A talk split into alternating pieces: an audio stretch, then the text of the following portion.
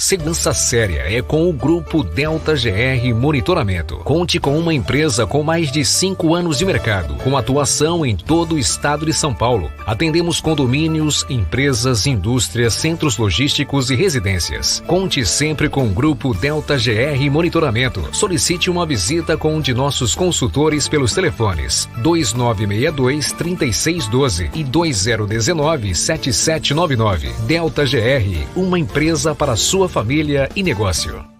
Na graduação EAD da Uniaselv, você constrói o seu futuro de um jeito único. Único porque só aqui você tem um tutor exclusivo para sua turma, experiente na área do seu curso. E também porque dá para estudar até pelo celular, com navegação gratuita, patrocinada pela Uniaselv. Viu só? Aqui o ensino é superior mesmo, com nota máxima no MEC e mensalidades a partir de 169 reais. Comece hoje. Inscreva-se já em uniaselv.com.br. Uniaselv. Pensou em pedir a sua pizza no fim de semana? Pensou Pizza Dom Gaspar. Estamos no mercado há mais de 10 anos com as pizzas mais pedidas da região, como mussarela, calabresa, gasparzinho e calafrango. Também temos a Doce Sonho, que é um pedaço de cada sabor. Nossos telefones são 45550131 e também pelo WhatsApp 997281103. A Pizzaria Dom Gaspar fica na Rua Elisa Correto, 317, Jardim Pilar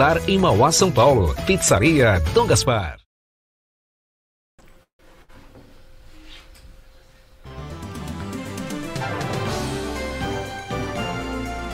Começa agora o podcast Politivoz.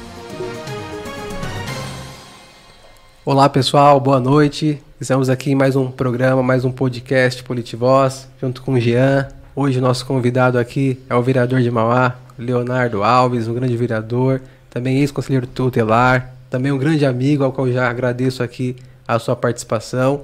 Viu? Obrigado. E já aproveitando, pessoal, a nossa transmissão é pelo YouTube. Encaminhe sua pergunta, o Jean vai ler aqui para o Léo responder. Então acesse o nosso link aí no Politivoz é, no YouTube. Já acione o sininho lá para seguir o nosso canal. Obrigado. É isso aí. Boa noite, boa noite. Uma sexta-feira gelada. Obrigado pela audiência, todo mundo que está aí do outro lado. Obrigado, Leonardo, por, ter, por ter aceitado o convite de estar aqui com a gente. Só para lembrar, é, a Uniaselv tem descontos especiais para quem ligar lá, fazer a matrícula, graduação, pós-graduação. Só falar que viu aqui no Politivoz. E é isso. Obrigado por ter vindo, Léo. Obrigado, Gerson, pelo convite. Obrigado, Jean. Uma honra estar aqui junto com vocês. Né? Tenho acompanhado o trabalho, o esforço de vocês visto quanto vocês têm pautado a cidade, a região. Isso é muito importante para fortalecer aquilo que nós acreditamos. Né? É um projeto de cidade, debatendo pontos específicos da cidade.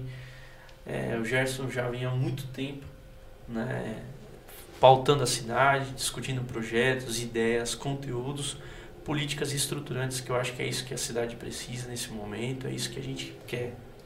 Né? E quando a gente vê duas pessoas com uma envergadura, um trabalho, uma seriedade igual vocês discutindo aqui a cidade de Mauá, discutindo a região, é um prazer. Muito obrigado pelo convite e agradecer o Davi, o Fábio, toda a equipe aí do Coworking que estão nos acompanhando. Obrigado pela oportunidade, tá bom? Léo, é, lógico que não poderia deixar de perguntar uma questão que todo mundo quer saber, né? Como que o Leonardo surgiu na vida pública, né? Sei que você é, é formado em Direito, é por São Bernardo, é, é um ativista político também, assim como eu. Mas como que você surgiu na política? Da, da onde que veio? Olha, Gerson, Jean, a galera que está assistindo, que está entrando aí no YouTube, né? Olha, eu comecei muito novo, acompanhando a minha principal referência, que é minha avó, né? A Isilna, né? Minha avó sempre foi muito é, engajada nas lutas públicas, na, principalmente em relação à saúde. Uhum. Então tinha um tema, ela saiu da TRW, né? saiu depois da CIL, né? saiu da TRW, entrou na CIL e foi militar na política e a principal questão na nossa região, no Jardim Primavera, Jean, era ter uma UBS. Certo. Né? Outros pontos da cidade tinham Uhum. uma unidade básica de saúde e nossa região não tinha. E eu me lembro muito pequeno acompanhando minha avó nas reuniões das mulheres. Lá na casa dela, né, na garagem, ela sempre trazia a Lurdinha, a Marlene, a Mercedes, que foram mulheres guerreiras Uhum. que assumiram a dianteira, foram pra luta e falaram assim: olha, o Jardim Primavera precisa de uma unidade básica de saúde. E aí fizeram panelaço, fizeram movimentos, e eu muito pequenininho, já acompanhando minha avó. Minha mãe muito cedo teve que trabalhar, meus pais, então quem cuidava de mim? Minha avó. E ela sempre foi muito persistente. Né? Minha avó sempre foi muito persistente e ela que começou com esse movimento. E eu assistindo aquilo, vendo a luta das mulheres, vendo a luta dos trabalhadores que estavam ali no Jardim Primavera, sempre acompanhei com muito, é, com muito respeito. né? Depois comecei no Grêmio Estudantil, no movimento estudantil lá da escola Jardim Guaptuba, né? lá no Maria Aparecida Damo Ferreira. Quero mandar um abraço para a Regina que está aqui junto com a gente. A professora Regina era diretora da escola e nós começamos com o Grêmio Estudantil. Né? A nossa intenção inicialmente era reformar né, o pátio e que a gente pudesse fazer o campeonato de futebol. E com essas ideias surgiu a, ideia de mobilizar os jovens. Ah, o nome da chapa era FALE, Fundo de Apoio à Libertação Estudantil. Já era ousada a ideia, né? É, já era ousado, é isso mesmo. E eu me lembro muito bem foi muito legal a, a ideia, a discussão. Né? A gente travou um debate bastante é, bem legal lá na escola. Intenso, né? Bem intenso.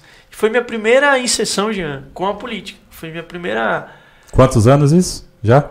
Eu tinha. Ah, faz. 14 anos. É, 14 tempão. anos. Tempão já. 14 anos.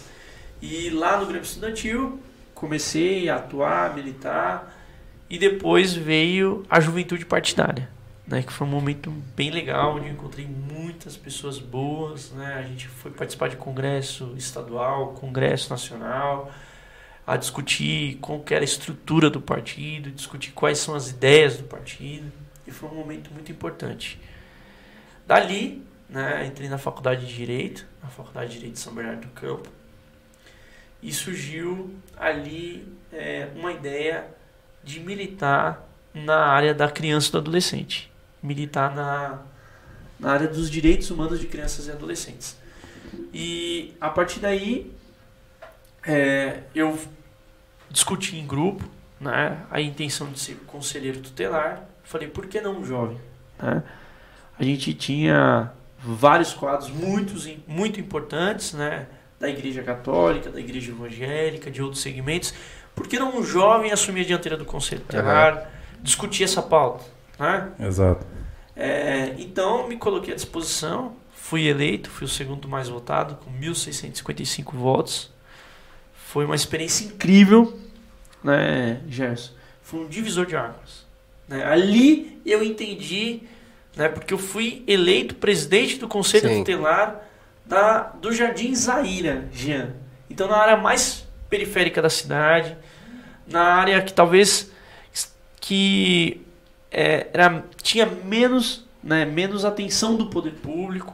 Então ali precisava debater primeiro o papel do conselho tutelar, porque muitas pessoas encontravam o conselho como bicho-papão, um órgão que iria punir, um órgão que iria é, ir contra a família. Eu falei, não, nós precisamos discutir porque precisamos trabalhar junto. E eu trouxe as escolas Sim.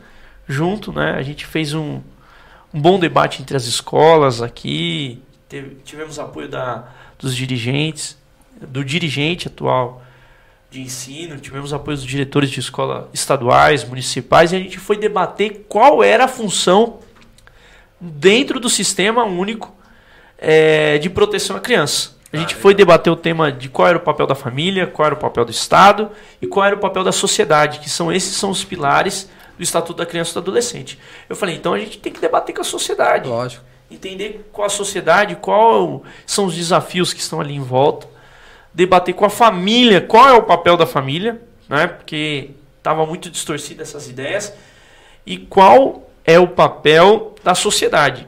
Muitas pessoas falavam assim, não, tem uma criança é, passando por uma situação de violação de direitos, não é meu papel, é papel do conselho, Sim, papel sim. da prefeitura, é papel da assistência social, é papel de outros fatores. Mas eu, enquanto sociedade, eu sou. é, eu me coloco, Jean, na esfera ativa na formação dos direitos da criança e do adolescente. É eu aí. tenho ali, a, eu tenho a responsabilidade de lutar por direitos de crianças e adolescentes. E eu fui para as universidades, né, fui para as faculdades, fui para as escolas municipais, estaduais, discuti ponto a ponto qual era o papel do conselho tutelar e vivi muita coisa, gente. Né? Situações, histórias assim que até hoje marcam. Né? Quando você acolhe uma criança, quando você tira uma criança do seio familiar, que é o limite, mexe muito com você, mexe com a sua estrutura, mexe com. é, você começa a avaliar coisas que você antes não enxergava. O fato de você ter uma família, o fato de você ter um pai, uma mãe, você já sai em vantagem dessa sociedade. Né? Que muitas dessas crianças nascem já né, num abrigo, numa, institui numa instituição de acolhimento institucional. E daí do conselho, né, nós começamos a formar um grupo, um grupo de discussão pensando na cidade, pensando nos quatro cantos de Mauá, e surgiu a ideia de, ser, de ter uma candidatura a vereador. Né? Antes disso, fui conselheiro de juventude, tive o prazer de conversar bastante com o Gerson, Foi verdade, né? debater muitas ideias. Que tempo gostoso, né, Gerson? É, hoje a internet ela acaba um pouco com isso, né? Acaba. Aqueles encontros comendo Você sabe. É, tomando um cafezinho, comendo um pão de que- queijo. Você sabe que o ponto, Jean, principal das nossas discussões era na casa do pão de queijo ali no shopping. O Gerson É. promoveu muitos debates ali. Ainda promove, Até, né? e, e até hoje, segunda-feira mesmo, nós estivemos lá, né, com o pro- por favor. o Robson Santos. É, eu já me coloco aqui Já tá convidado aqui, a viu? voltar ali naquele ponto de encontro nosso. E aí surgiu a ideia, né, de, de conselheiro de juventude, conselheiro de saúde. Aprendi muito, Jean, com os conselheiros de saúde aqui da região.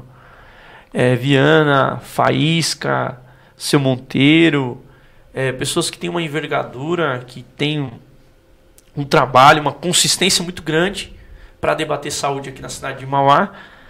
E depois fui escolhido pe- pelo coletivo Inovar para ser candidato a vereador. E fizemos uma, uma campanha muito propositiva, de ideias, focando em três pilares importantes, né? Saúde, educação, a defesa intransigente dos direitos das mulheres e a base, o fundamento disso era a participação social. Legal. Vamos mandar uns abraços, né? Tá Manda na aí. hora de mandar uns abraços. O pessoal tá mandando abraço pra você aqui. O Kleber, o Leonardo Kleber, Brock, o David, estive hoje com ele, inclusive, tá mandando um abraço. Queria mandar um abraço também aqui pro nosso amigo Robson Santos, a Milene Jardim, Cibele Aparecida, Alce- Alceli. É, tem bastante gente hoje aqui. O Paulo Rogério, o Marcos Vinícius, a Riva. Bastante gente aqui. É isso. Mandar um Legal. abraço pro Kleber Brock, estive ontem com ele, a gente debatendo projetos estruturantes importantes para a cidade, falando Sabe sobre que- e o Kleber eu acho que é uma, é uma figura importante nesse debate político. Até era, era uma pauta mais pra frente, mas é, a conversa vai fluindo e a gente vai, vai mudando a nossa pauta, né? É. Mas, mas é uma pauta muito importante que ele traz, que é a questão da empregabilidade. né? É. Já, já havia discutido isso com ele, né? E ele vai ter um grande desafio, né? Dizendo no no futuro, se ele for é, de fato pré-candidato, debater essa pauta, porque a pandemia acabou com muitos empregos, né, Léo? E você sabe bem, né? Tá ali no dia a dia enquanto parlamentar, deve viven- vivenciar assim no gabinete uma coisa surreal, né, cara? Porque eu particularmente nunca quero, nunca quero ser vereador. Não vou dizer que dessa água não beberei, É. né? Mas assim, não Nunca é diga nunca, viu? não é minha, não é minha pauta. Não é minha pauta. Não é minha e, pauta. e, aliás, tem todos os requisitos, né? não, Jean? não, mas não é minha É. Toda pauta. a história, tem E toda a envergadura Agora, pra- agora eu vou ter que fazer uma. ser- Pera aí, que agora eu vou ter que, vou ter que fazer uma revelação. Não, o programa aqui. é do Léo. Não, mas pera, deixa eu fazer uma revelação aqui. Sou eu. Jean, por gentileza, eu mandei, Jean. eu mandei, não, eu mandei a, eu bati um print das visualizações na semana passada e mandei pro pro David. É. Falei, pô, David, deu bastante visualização, você já pode ser candidato. Ele, Deus me livre. É, né? Deixa eu quieto nos bastidores. Um abraço, David. Mandar um abraço pro David Ramalho também, todo o coletivo Novar que tá acompanhando, os amigos. É... Olha, Gerson, a gente, é, conforme o Jean falou, né, tem toda envergadura, tem todo um trabalho. Exato. E eu acho que é isso que nós precisamos discutir em Mauá. É, Hoje é. a gente precisa retomar, virar a chave transgeracional da cidade, né, trazer uma nova geração de pessoas que estão pensando na cidade que estão da cidade, pensando né? em políticas estruturantes, Jean. Eu costumo sempre falar entre política é, eleitoreira e política é, política estruturante. Né? A gente precisa virar a chave por políticas estruturantes, debater temas profundos na cidade, debater temas é, mais é, incisivos para Mauá, trazer pessoas que tenham trabalho, que tenham história, que tenham conteúdo para debater a cidade de Mauá. Né? A gente está cansado da velha política, a gente está cansado do mais do mesmo e Mauá precisa virar essa chave. E é a nossa responsabilidade É. traçar esse caminho, discutir. E vocês têm feito isso com muita maestria. É, Eu tenho dito muito isso também, viu, Léo? Que é o nosso dever e eu acho que o futuro também é, permeia por essa galera. Acho que você ali na Câmara representa muito. O futuro é, permeia por, por muitas figuras como, como nós. né? Figuras, figuras novas, né, também, né, igual a gente está falando, igual o caso do Léo, né, o vereador mais novo eleito, né, com apenas 27 anos, né, o futuro acho que é, passa muito por isso. É, a questão do Robson Santos aqui, nosso amigo, que a gente já mandou um abraço, está perguntando exatamente nisso, se você tem algum projeto, alguma coisa voltada para essa questão da educação, profissio- profissionalização dos jovens da nossa cidade. Legal. Eu quero agradecer o Robson, parabenizar ele também. Tem acompanhado, não conheço pessoalmente, mas tem acompanhado é, muitas pautas que ele tem defendido na cidade, tem caminhado, tem co- percorrido os quatro cantos da cidade, isso é muito legal. Eu acho que toda a liderança jovem, nova que está surgindo aí, vem para acrescentar, vem para contribuir com o debate da cidade. A primeira questão que nós debatemos, discutimos em relação à educação, como fui conselheiro, e o anseio que os professores, que os diretores de escola tinham, é, até que a população tinha, é que a política em Mauá, a política partidária, ela é enraizada em várias esferas. Esse é o primeiro ponto que nós precisamos discutir. E a gente precisa entender que quando a gente senta na cadeira, quando nós estamos na cadeira, nós temos que entender que nós somos vereadores da cidade toda, né, representando toda a cidade, e nós estamos representando é, políticas que podem perdurar durante anos, seja qual for o partido, seja qual for o, o vereador que esteja lá. Então a primeira coisa que nós nos preocupamos, Gerson e Jean, foi em trazer o projeto de lei da lista pública de vaga de creche. Esse foi um ponto importante, Robson Isso é legal. que nós debatemos. Primeira que- questão que educação não é mercadoria. Educação é uma coisa séria. Nós precisamos ter um plano e a gente defendeu isso durante a campanha. O vereador tem como função não só fiscalizar, eh, legislar, mas a principal que eu amo, que eu tenho paixão pela função do vereador é mobilizar.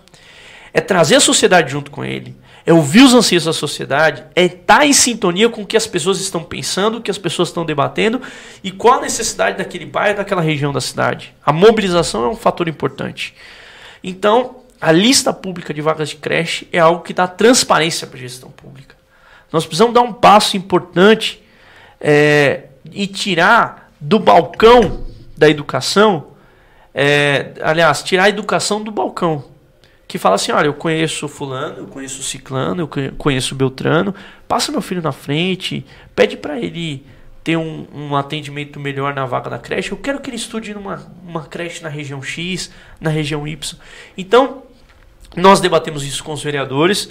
é, todos os vereadores votaram a favor da lista pública de vaga de creche e a gente vai continuar brigando para que é, seja sancionado esse projeto de lei e para que isso seja debatido de forma sistêmica na cidade.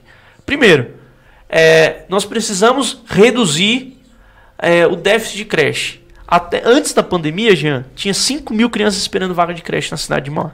Né? Bastante, né? Muito. Né? Muitas crianças esperando vaga de creche. Né? Ahn, hoje nós não temos. é, aliás, a gente tem debatido isso, cobrado isso da gestão pública, novas construções de creche, para que sejam feitos novos modelos, para que sejam feitos novos convênios, né? De forma emergencial, Jean, né? Eu, eu, eu tenho isso muito bem claro na gestão de 2012 de São Paulo, né? Foi feito muitas, é, muitos convênios com, é, com as creches particulares para ajudar essas crianças a ter acesso à educação. Sim. Então a edu- educação infantil é algo primordial quando nós debatemos educação. É ali que a criança vai absorver os, vai, vai formar seu caráter, ali que ela vai ela vai se estruturar para o futuro, para encarar o ensino fundamental 1, fundamental 2, ensino médio, enfim. Então, a educação infantil é algo é, de extrema importância e que está dentro da esfera da, do poder municipal, dentro da, da esfera do município, para ser debatido, para ser discutido. Então, o primeiro ponto foi esse. O segundo, quando a gente fala de oportunidade, que eu acho que foi a pergunta do Robson também, né? Qual é a pauta de educação e qual é a pauta de oportunidade? A, a, a pauta de oportunidade, nós entramos com um projeto do Jovem Aprendiz, né? Do Programa de Incentivo ao Jovem Aprendiz. Já existe o Programa Jovem Aprendiz do governo federal É, existe. né? Só que nós estudamos cidades que dão subsídios para incentivar para que o município contrate jovens aprendizes da cidade. Então a gente criou, debateu. Olha, na oportunidade nós construímos bastante com o Estrela Azul. Quero mandar um abraço para Maria Helena do Estrela Azul. Conversamos com outras instituições, né? O Centro de, é, o Centro de Integração Infanto Juvenil, que é a Guardinha, né? mais chamado por Guardinha debatemos com as escolas e a intenção nossa era estruturar, né, que houvesse, que tivesse uma lei de incentivo às empresas. O Jean falou muito bem, né, principalmente essa questão da empregabilidade quando falou do Kleber, né, e a gente estava debatendo isso ontem é, até tarde da noite, debatendo esse assunto junto com outros empresários, outros empreendedores da cidade. Com essa questão do desemprego, quem mais foi afetado é o jovem. Sim. Mauá tem um perfil jovem. Um terço da cidade de Mauá são jovens.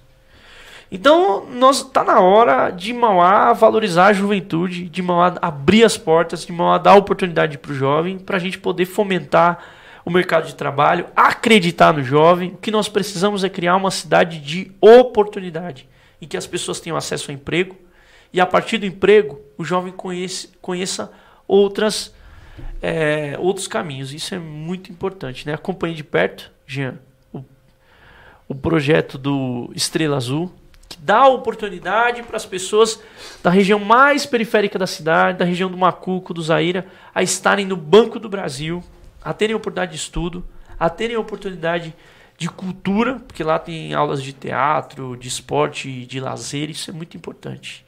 Então que a É, gente e tenha tira- outros estrelas E azuis. tira o jovem de estar na rua, de estar Das se envolvendo com a drogas. coisa errada, né? Isso é muito Exatamente. importante, né? Da ocupação, né? da ocupação. Isso é legal. Oportunidade, acho que é a palavra, Jean. É, o isso. jovem precisa disso. Dá oportunidade. É isso Nós precisamos acreditar na nossa juventude. É isso aí mesmo. Mandar um abraço pro Sargento Simões, que está aqui conosco. Abraço, sargento, vereador, Muito gente boa. amigo, Exato. né? Hoje tem bastante gente, graças a Deus, hein? Tiago Canteiro, Renato Francisco, o Kleber, que não é o Brock, mas é o outro Kleber que está sempre Eu ia aqui. perguntar isso. Figurinha carimbada já É? conosco. Um abraço, Kleber. Pessoal, aproveitar que hoje tem bastante gente, por favor, vai lá, se inscreve para vocês ficar por dentro dos vídeos nossos, conteúdo exclusivo, tudo, os cortes, vai chegar sempre para vocês toda semana. Se inscreve lá, ativa o sininho, que é pra gente fortalecer aqui a Jean, nossa tem região. o secretário de assistência social de Ribeirão Pires, meu grande amigo e irmão, Leonardo. Leonardo Biasi. Leonardo. Biasi, putz, tá fazendo um, um serviço muito bom lá. Excepcional lá. É É, isso eu, aí. eu sou suspeito Até te mandar um abraço aqui agora, ó. Sou Um abraço pro suspeito, Gerson Moura. Suspeito porque trabalho com o Léo. O Léo é um parceiro de primeira hora, inclusive já está convidado para vir no, no podcast. É, já está na nossa agenda agora para setembro. Porque em agosto a gente conseguiu já fechar a agenda extensa. Graças a Deus, é, ó, nossa agenda de É, agosto já está lotada. agora tem, tem Honrado de estar aqui. E já aproveitar também e mandar um abraço pro pastor Fernando Lojudice, que é da comunidade Água Viva, né, da igreja Água Viva. Mandar um abraço a todos os da Água Viva, todo, todo- toda a galera que está assistindo. O Márcio Souza também está aqui. É, o Márcio, o Márcio vai falar agora, né? O Márcio é um patrocinador é, do nosso podcast. É um cara que acredita no podcast. Né? Hoje eu conversei com ele sobre, sobre o podcast. Ele é um cara fora da curva, assim, de conselho, é, é, de política. De acreditar no jovem, né, Gerson? E, Isso é de- e muito desde o legal. começo, né? Desde o Isso é começo. muito legal. o começo. É um cara que abre as portas pro jovem, né? É. Que debate os assuntos, que vê no jovem algo que possa. É, um futuro, né? Que vê um futuro. Que vê né? um futuro, isso é muito Que vê um legal. futuro, a é legal. humildade, a envergadura dele, né? A forma como ele já é, Atua no poder público atua, mesmo, mas né? a forma como ele também esteve em campanhas vencedoras, Sim. né? É, Então- verdade. Isso é um mérito e ao mesmo tempo humildade, bem legal. E a voz que ele dá no jornal também, né? Assim, você tá no jornal dessa nessa edição do jornal dele, então, enfim, é Sempre me deu oportunidade, agra- agradeço a ele, a Paulinha, todos do nossa cidade. Muito obrigado, viu? Um o abraço. Marcos Donco. É, era isso que eu ia falar agora. Pode falar, pode lá. falar, pode falar, pode falar. vamos, vamos, vamos agora. É o Não, seguinte, ó, vamos- eu acho que eu vou contar. Vamos, vamos, com- vamos pras perguntas. Um é isso abraço, que você quer dizer. Um abraço, Marcos. comunicação Não. do prefeito Marcelo Oliveira. Na verdade, eu Faça ia a te, primeira ia te pergunta. demitir e ia contratar o Léo. É, faça a sua primeira pergunta, vai. Desculpa, Jean. Que isso. Não, mas o papo tá muito gostoso mesmo, é descontraído assim, que é, é- que é legal, porque você sai fora mesmo da. É aquela entrevista mecânica, né? Combinado. Não tem, não tem isso, né? Aqui eu falei, Léo, tem as perguntas aqui, posso fazer tudo? Pode. Não tem, a, não tem essa questão de, de combinado. Um novo né? jeito de falar de política. É. É o Politivoz. Agora, é, Parabéns. Léo, eu queria ouvir de você como que está essa questão do parlamento, da Câmara Municipal, né, com essa nova é, mudança, né? Porque renovou ali, é, a gente, a gente sempre fala isso, né? É, 70% foi, foi mudado. Lógico, alguns já foram parlamentares e retornaram, mas é um momento diferente também da política no parlamento, né? Como que tem sido a sua avaliação lá dentro? Olha, eu acho que a cidade deu um recado muito importante. Né? Eu acho que eleger é, 75% do parlamento de pessoas novas né? foi um passo importante para a cidade. Ao mesmo tempo, uma responsabilidade muito grande, porque as pessoas estão, têm confiado nesse, nesse novo grupo de vereadores que entrou, nesse novo formato da Câmara Municipal. Ao mesmo tempo, nós respeitamos também aqueles que foram reeleitos, que têm uma, que têm uma bagagem, que têm uma história e que conseguiram, né, em meio, pessoal, em meio a uma pandemia, né, onde era difícil acessar as pessoas. Você imagina só. Sim. Era difícil acessar, discutir. E a gente fala assim, ó, as mídias sociais era o principal cargo-chefe. Mas existiam 623 candidatos que também se utilizavam das mídias sociais, que se utilizavam do Sim. Facebook, se utilizavam do YouTube, do Instagram, enfim, inchou, né? Foi todo mundo para a mesma hora, no mesmo momento na internet discutir e pautar a cidade. E alguns foram de outras formas, outros foram de, de, de, de uma forma diferente, mas foram foi um momento né, de muita reflexão essa eleição. né? Eu, tenho, eu tenho debatido muito com você, né, Sim, Jair? sim. Você tem dados estatísticos, você tem uma análise importante, você vê o futuro e você vê como se enquadrou essas eleições. É, então, o parlamento é, mudou, renovou. A gente primeiro apostou numa candidatura jovem à presidência do, da Câmara Municipal, né? um quadro novo, que pudesse trazer ideias novas, que pudesse debater temas diferentes. E a nossa intenção é sempre debater pautas que, que sejam a favor da população. Eu acho que o principal desafio eh, do parlamento nesse momento é aproximar, né, em meio a toda a turbulência que houve nos anos anteriores, né, nos anos passados, é reaproximar a Câmara das pessoas. E eu tenho visto muito isso. Né, os vereadores na rua, Sim. debatendo temas estruturantes, debatendo temas importantes, desafiando, propondo ideias, é, discutindo. Então, eu acho que é um momento importante, Ian. Nós temos uma oportunidade. Eu acho que cada dia, né? Eu, eu falo assim, passou muito rápido já esses oito meses, esses sete meses, né? Passa muito rápido o tempo. E nós temos a oportunidade de plantar uma semente, de discutir, de debater a cidade. Então, eu acho que o parlamento tem um bom desafio, tem bons quadros, quadros que nasceram de movimentos importantes. Né? Alessandro Martins vem da Casa do Animal, é, o, o Márcio Araújo, que veio dos movimentos sociais, é, Simões, que o Sargento Simões, enfim, eu não, não vou é, o Eugênio Rufino, inclusive, que foi eleito, é, voltou, retornou também defendendo pautas importantes, é meu companheiro de bancada, Eugênio o próprio, Rufino. O próprio Wellington da Saúde, né, também. O Wellington da Saúde, um quadro novo, importante. Então eu, eu tenho visto, né, pessoas com bom, boas intenções, com boas ideias, que querem trabalhar pela cidade de Mauá. Tenho visto esse, eu tenho sentido esse gosto. Isso é muito é. bom, Jean. O David falou trata exatamente na, isso, na né, política, gente, eu acho que tem que gostar, é. né? E por outro lado também a gente ouve algumas pessoas assim: "Ah, mas sair pra rua, fazer gabinete itinerante, é, ir para podcast, ir para as entrevistas, você só vai levar demanda, você é. só vai ouvir reclamação, você só vai ouvir enfim, eu acho que o papel do político é esse, Jean. Tá aí, né? Tá aqui. Eu acho que dá a cara a tapa, discutir os temas estruturantes da cidade, discutir os temas que a gente pode é, contribuir com a cidade. Eu acho que não tem que fugir de nenhum tema. Né? Eu já chegou aqui e falou assim, Léo, tem alguma, algum tema importante que eu quero incluir na pauta? Ele falou, incluir na pauta, porque ele já tem a pauta dele. Sim, sim. Falei, Gerson, acho que aqui tem que estar tá aberto, né? E o Gerson é muito democrático nesse tema, mas eu vejo isso, muito gosto dos vereadores, com muita vontade de construir uma nova cidade e aproximar a função do vereador, a função do legislador das pessoas, que eu acho que é o principal é, tema. Isso sim. É, Concordo com você. Que está muito descrédito. Né? Eu acho que não só a nível é, municipal, mas a nível estadual, sim. os deputados estaduais, e a nível nacional. Os senadores, é, os deputados federais, a gente precisa reaproximar esta essa função legislativa e primeiro debater com as pessoas qual é a função do legislador. É Acho que é um tema importantíssimo. Quando quando Montesquieu fez a a divisão tripartite uhum. entre está entre executivo, legislativo e judiciário, ele veio com uma questão de harmonia. Olha como que estão sendo debatidos os temas, gente. Uhum. A gente olha o jornal, o ativismo jurídico, Sim. o legislativo tentando usurpar funções do executivo, o executivo tentando atropelar as funções do poder legislativo. Então a gente precisa dividir muito bem, debater esse tema com muito mais propriedade. É, e é função nossa. Não, gente, não é função das próximas assim, das próximas gerações, não é função é, da mídia, dos canais. É função de quem está no poder debater e chegar até as pessoas e mostrar que existe um jeito, é, uma política diferente de ser debatida. Muito Legal. bom. É isso aí. E eu vou ter que chamar um comercial, tá vendo? Já, já. passou tão rápido que a gente já, vai gente. ter que chamar um primeiro comercial. Que nem diz o nosso amigo Gilbert Minhoca. É. Vamos faturar, nós já voltamos. É isso aí.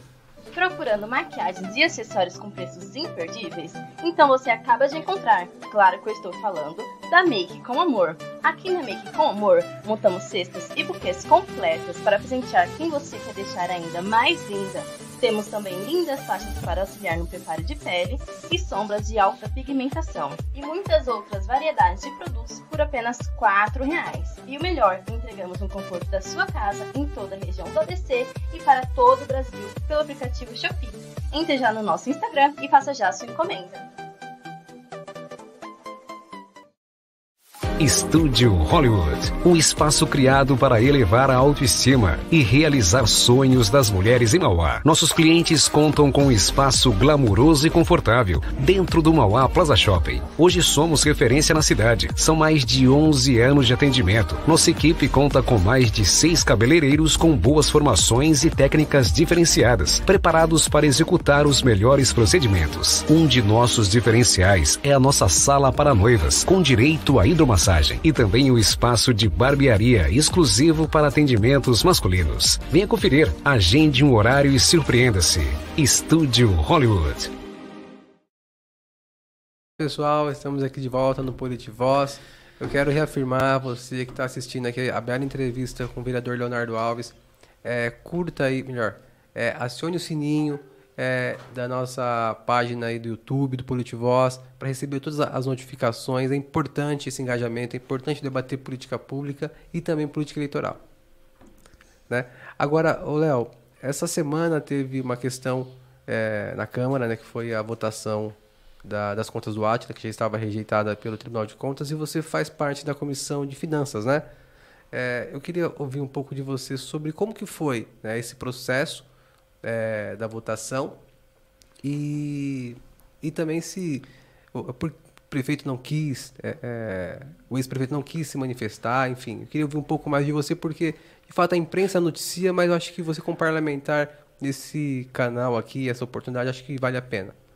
Legal, acho que é um ponto importante para a gente esclarecer. Bom, como o Gerson falou, Jean, nós fazemos parte da Comissão de Finanças, né?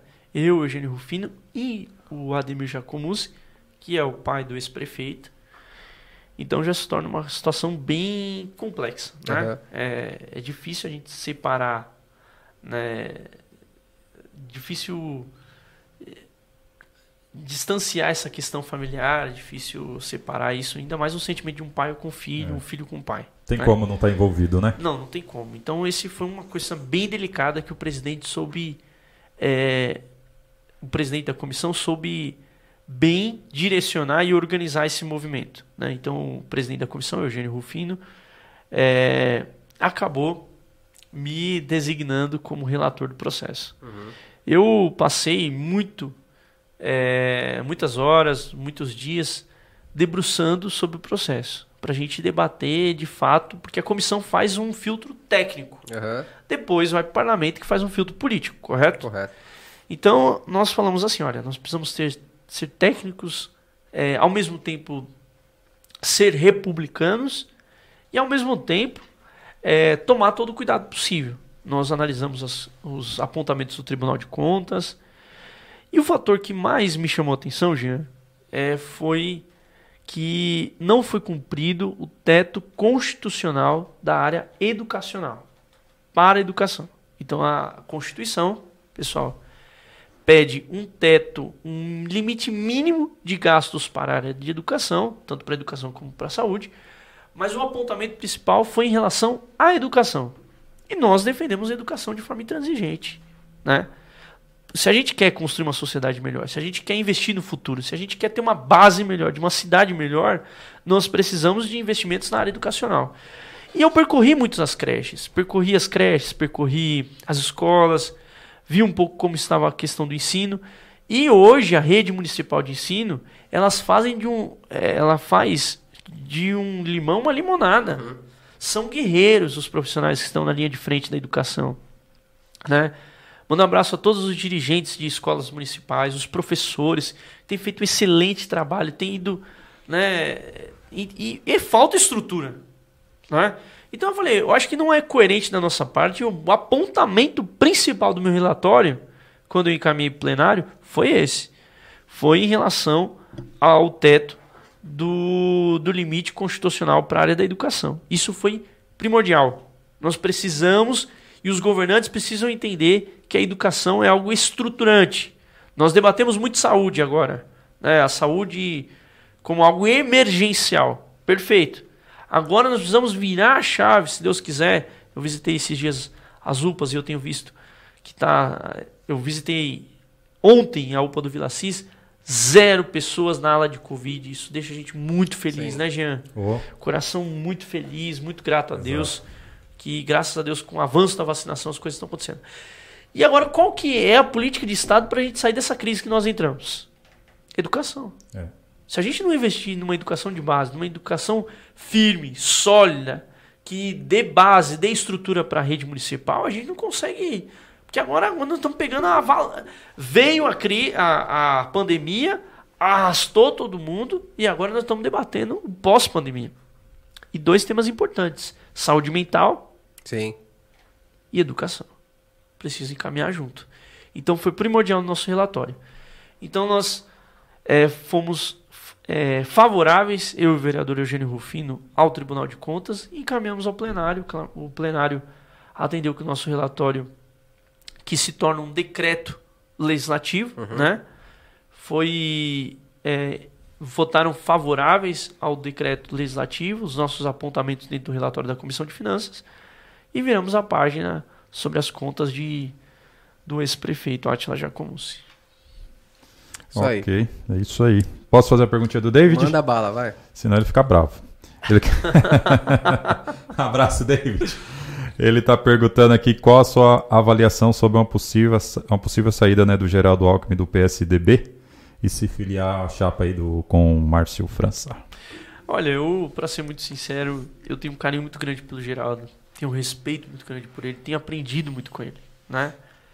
É, eu estou no PSDB, no Partido da Social Democracia Brasileira, e o Geraldo foi a sétima assinatura do PSDB. Então tem uma história, tem, tem uma envergadura, três vezes governador, tem uma bagagem, né? Foi duas vezes presidenciável, debateu temas importantes, né? Debateu temas estruturantes do, do Estado. O Estado de São Paulo conseguiu avançar em uma série de questões. Né? Hoje a gente tem as contas públicas do Estado. Eu falo isso e faço essa menção ao Geraldo, né? a questão fiscal do Estado de São Paulo, a questão estrutural do Estado de São Paulo, né? a vinda do Rodoanel, que trouxe. Sim, sim, importantíssimo. É, que trouxe mais eficiência, mais é, modernidade, a, a, malha viária do estado de São Paulo, né? E foi um avanço importante a vinda do Rodoanel, né? Então eu vejo no Geraldo um estadista, uma pessoa que debate com respeito todo tipo de política, Jean. Todo tipo de política, é incrível. Uma pessoa que é muito respeitosa, que debate os temas estruturantes aqui do Estado de São Paulo e é uma pessoa que enfrenta, né, com o espírito republicano que nós precisamos trazer nesse momento da política, uhum. né? Nesse momento de extremismo, nesse momento de raiva, de ódio, em que as ideias que não se convergem se tornam ódio, se torna raiva, se torna é, medo.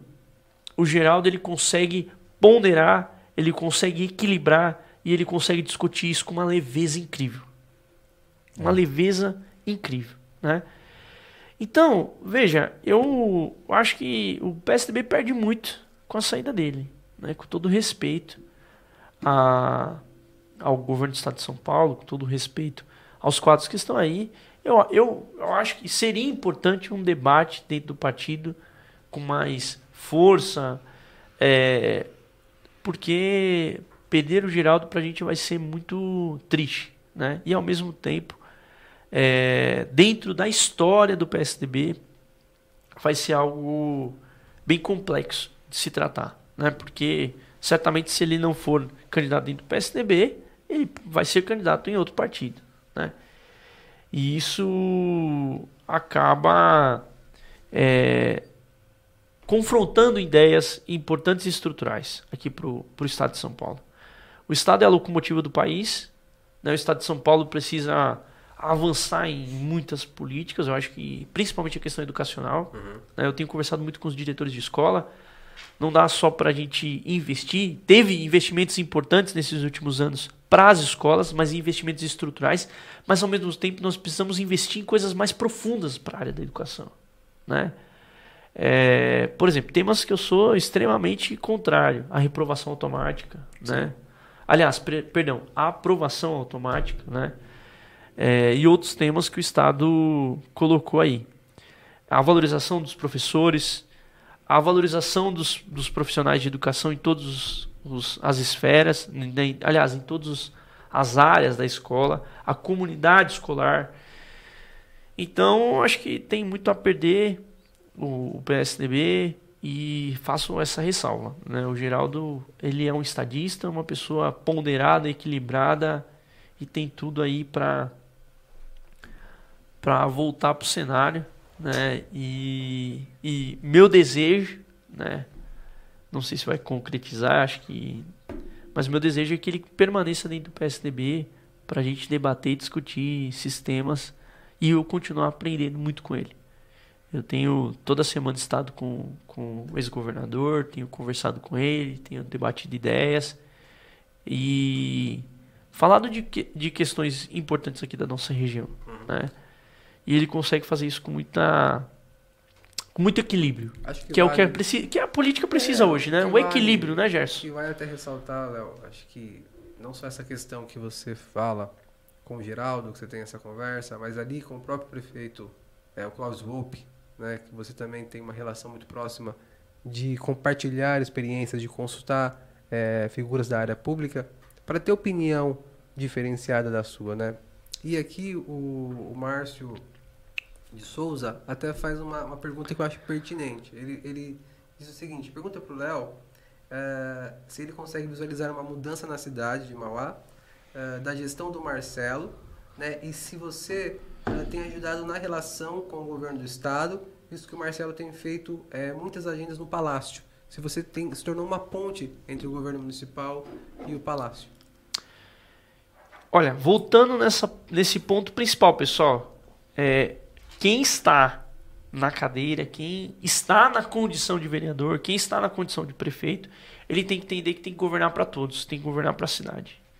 Então, embora a gente tenha divergências de pautas partidárias históricas, o PSDB e o PT, nós temos que olhar hoje para a cidade de Mauá. Lógico, nós precisamos entender quais são as dificuldades da cidade, quais são os pontos que a cidade precisa e a principal questão, Jean, é a questão orçamentária. É. Nós estamos vivendo hoje. O dinheiro é onde for, pega, né? Se for de olhar, se eu for olhar de forma nua e crua, né, a gente vai ver que o nosso orçamento está batendo no limite. Né? Eu faço parte, eu é, dirigi e presidi a última audiência pública de orçamento. Pessoal, nós estamos chegando a 48% de folha de pagamento. E o Tribunal de Contas orienta que chegue até 51%. Né? Então, ou seja, nós já estamos no limite da folha de pagamento. Nós estamos no limite na questão orçamentária. Né? O prefeito hoje, ele não consegue construir um metro quadrado. Sim, sim. Se ele não conseguir emendas, se ele não conseguir é, aporte do governo estadual, se ele não conseguir recursos do governo federal. Então, o que nós temos que fazer? Contribuir com a cidade.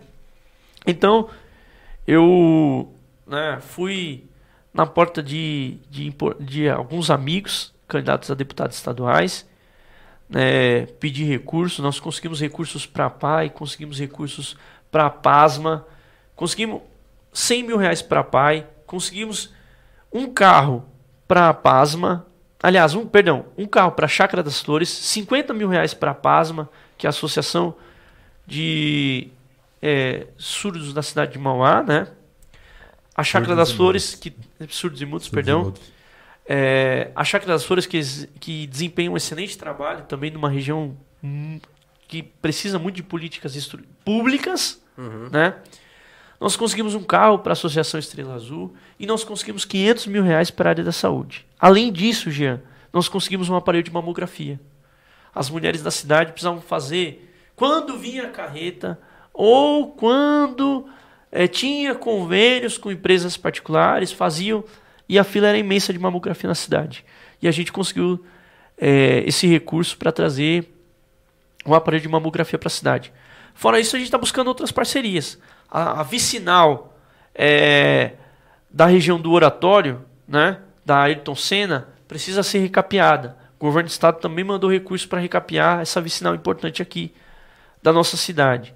Nós estamos debatendo para que Mauá tenha um hospital veterinário. Inclusive, falei com o Alessandro Martins. Porque política se faz em conjunto. Exato. Conversei com o Alessandro e falei, Alessandro, vou ter uma audiência no Palácio do, do, dos Bandeirantes e eu quero que você esteja com a, com, com a gente lá para debater esse tema. Né? Ele que tem uma propriedade para discutir a causa, que tem envergadura para discutir a causa é. animal. Então a gente está buscando, Gerson, esses temas.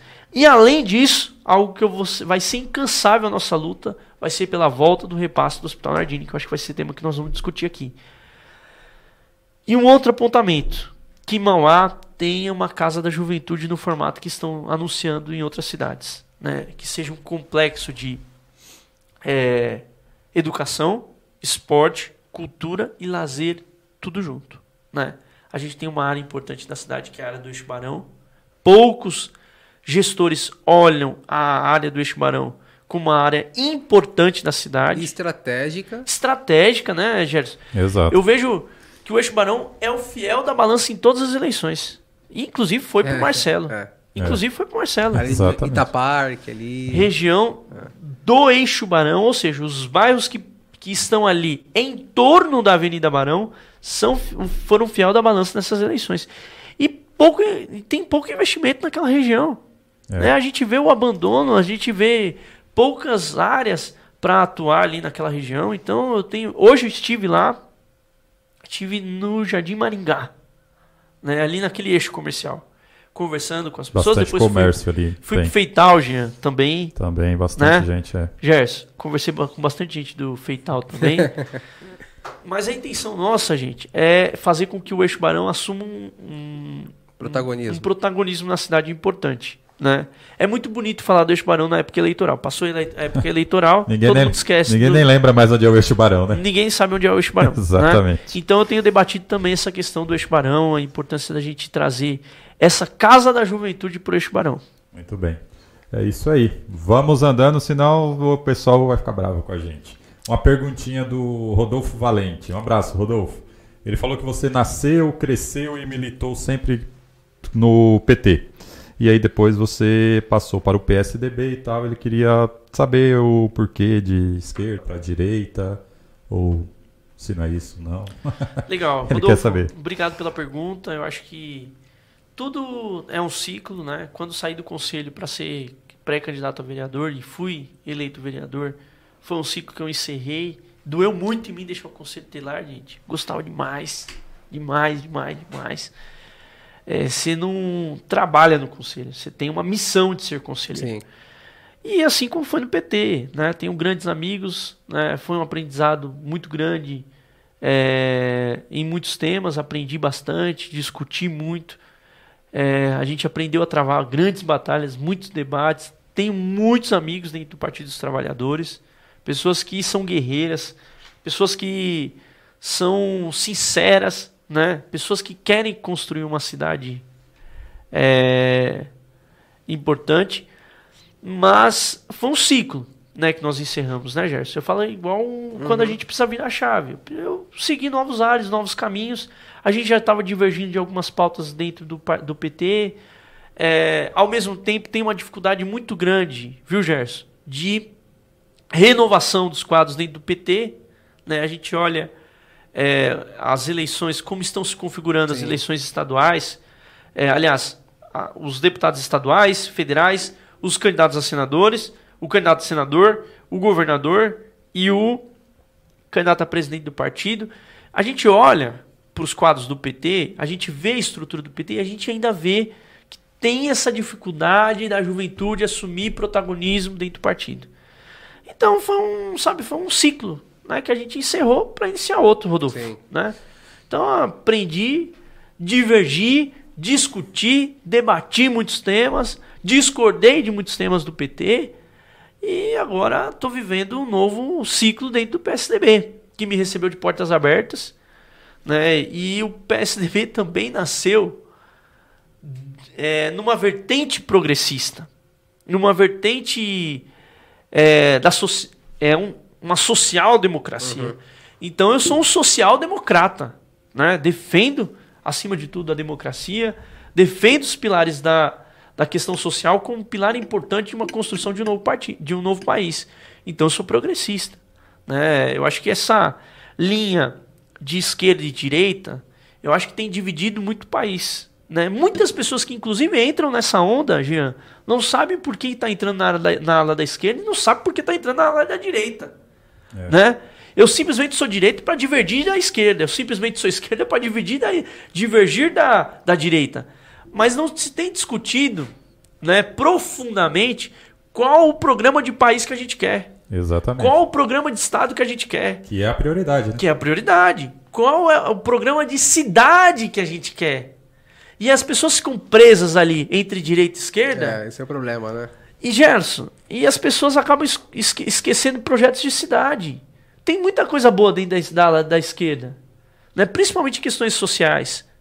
E tem muitas coisas é. boas dentro da, da, da direita, que eu defendo. Pegar, você pode pegar a questão social, quanto que o, o PT fez bem, né? É, no governo Lula, inclusive ali. E na questão econômica, quanto o Fernando Henrique Quanto foi, foi o Fernando né? Henrique foi uma pessoa importante que promoveu uma, uma, um, uma política econômica que inclusive o Lula pegou o, o que inclusive o Lula pegou a onda, né? Surfou na onda. Que surfou na onda, na minha opinião. Então assim, é, tem coisas boas na, na, na ala da esquerda, tem coisas boas na ala da direita. O que a gente precisa é olhar as pessoas. Nós precisamos discutir uma política humanista. Sim, Uma concordo. política de direitos humanos. O que a gente tem olhado para as pessoas? O que tem mudado a vida das pessoas? Né? Será que esse tema de direita e esquerda, para a pessoa que está desempregada, para o jovem que está desempregado, para a pessoa que não tem o que passar o mês com nada na dispensa, o que isso tem a acrescentar? Então acho que a gente tem que avançar, gente. Sair da casinha, discutir e, e trazer uma política nova sem dividir o país. É isso aí. É isso Né? E eu faço uma meia-culpa do, do- do- dos governos do PT que dividiam o país, os nós contra eles. Né? E é o mesmo tática utilizado pelo governo federal agora, que divide o país entre nós contra eles. Que de um lado está fazendo. É, tá, tá, tá trazendo negacionismo, né? tá incentivando as pessoas de forma irresponsável a s- não usar máscara, não respeitar o distanciamento, não seguir as orientações de saúde, né? E outro lado também os exageros. Então a gente precisa deixar essa política extremista, gente. E, e romper com esse ciclo e avançar para coisas mais importantes na nossa cidade. E a primeira questão é emprego. Se a gente não tiver um presidente, se a gente não tiver um governador, se a gente não tiver deputados estaduais e federais que olhem para a política econômica da nossa cidade, do nosso estado, do nosso país, a gente vai viver aí uma ressaca pós-pandêmica de 10, de 5 a 10 anos no mínimo. Né? E quem vai sofrer? O povo. É isso aí. E usam esse discurso de esquerda e de direita para manipular as pessoas, para poder dividir a sociedade. Nós somos irmãos, nós estamos no mesmo barco. Quando as pessoas falam assim, ah, o barco de lá, o barco de cá. Nós fazemos parte da mesma sociedade. Da- Nós somos irmãos. E nós precisamos olhar a política como uma área humanista. A essência da política como uma pessoa, como ser humano. É, porque dividir é mais fácil de se controlar, né? É aí que está. É, É, É a arte da guerra. isso aí. Vai lá, Gerson. E esse jogo ele é muito ruim, porque quanto mais você divide, pior a sociedade ela, ela, ela fica é, à deriva. né? Exato. Os programas sociais eles são deixados de lado. Exato. né? Mas, Léo, eu queria é, ouvir de você um pouco a avaliação é, da esfera ali, tanto na, na questão estadual e, e da questão nacional. Como que você tem visto essa briga? Ali vai mesmo a questão da vacina, que seja entre o Bolsonaro e o Dó- o Dória. Olha, eu penso assim, e tenho muito respeito, né? É, eu acho que anteciparam um debate eleitoral, né? Tanto de um lado como de outro, é, é, antecipou um debate desnecessário. Nós precisamos discutir o país, nós precisamos discutir salvar vidas. Ponto, né? De um lado houve um exagero muito grande, né? E o outro promovendo mudanças importantes, né? Eu acho que o governador João Dória ele enfrentou temas importantes, ele discutiu temas importantes, ele acreditou na vacina, isso é algo extremamente importante, né? A vacina, enquanto muitos governantes ainda não acreditavam na vacina, não acreditavam na ciência, ele investiu, ele tomou a frente, teve pulso firme, teve coragem de assumir é, a questão da ciência da vacina. Isso foi um ponto importante. Né? Por outro lado, houve excessos em relação à, à antecipação do debate político. Né? Isso foi muito ruim, isso deixou as pessoas temerosas. Né? Então a gente, é, da mesma forma que nós enfrentamos a eleição de. a última eleição presidencial, né? a gente enfrentou agora também em relação a fake news, né, Sim, sobre sim. vacina, sobre a ciência. Será que isso é legal? Será que não é legal? Como que isso se comporta? Como não se comporta? Então, é, isso foi um desafio muito grande, né? Então, eu analiso o governo do estado avançou, investiu em estrutura e principalmente tomou a frente do país em relação à vacina. E se preparou. né? Não só investiu na vacina, é, investiu para que houvesse estrutura adequada, para que se- houvesse pontos importantes, né? Para que a vacina chegasse e ao mesmo tempo tivesse estrutura de estar no braço das pessoas.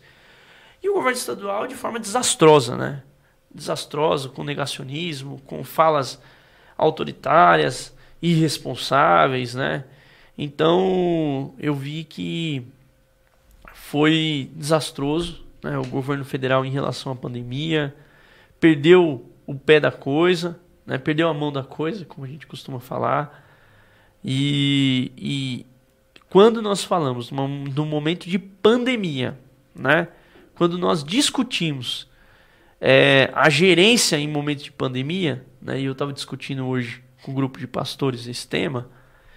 É, é nesse momento que a gente vê ali, quem são os líderes, quem são as pessoas que enfrentam, quem são as pessoas que discutem e quem são as pessoas que tomam medidas que, embora impopulares, são medidas importantes para salvar vidas. E o governo do estado teve essa coragem, teve essa força para estruturar projetos importantes. Muito bom, Léo. É isso aí. Pessoal, só é, reafirmando aqui, é, acione o sininho aí do, do YouTube, do Se inscreva no nosso canal. Se inscreva no canal para receber as notificações, né, Jean? Isso aí. Tá bem legal. E dá ajuda pra gente, compartilha com amigo, vizinho, tudo. Fala, ó, legal podcast pessoal aqui da região, muito bom. Tem bastante pergunta aqui, inclusive o Renato, um amigo, tá me cobrando aqui para Renato Nato. É, tem bastante pergunta. Um grande ativista, o Renato, parabéns pelo trabalho que ele faz com Viva, né? É. Isso, vivo aqui. Parabéns, viu, Renato? Perguntou, mas depois uh, uh, acho que o vereador vai te responder. Tenho, enfim, diversas questões aqui. E senão a gente só se perguntar, também a gente perde um pouco da, da nossa pauta aqui da, da linha. Mas o, o Jean está controlando aqui, ele vai, vai realizar. Já me comprometo a responder todas. Isso, Independente exato. do ao vivo ou não, a gente tem a nossa página lá, pode enviar as questões. Show. E não vamos fugir de nenhum tema, nenhum debate. Continua. Pode fazer a sua pergunta. Você estava bem reclamando que você não fez pergunta, não pode vai, fazer. Não vai, ter merchan? Faz a pergunta e chama o merchan, você. Ah, então, a próxima pergunta. Olha só, tô, tá invertendo aqui agora. Ô, Léo, mas a próxima pergunta que eu vou deixar aqui, eu acho que é uma questão que você tem feito uh, na cidade, que é um debate mesmo é, duro mesmo, né? Diversas pessoas tentaram mas nunca pensaram dessa forma, né? diferente da quarta de assinatura virtual e também da presencial nas feiras, que é a questão do Nardini, né? para é, trazer de volta o custeio do hospital, né? via Estado. Então eu quero ouvir mais como que você está fazendo e como que as pessoas podem ajudar esse trabalho que você tem feito. É a pergunta que eu deixo aqui. Para depois do intervalo. Já voltamos, galera.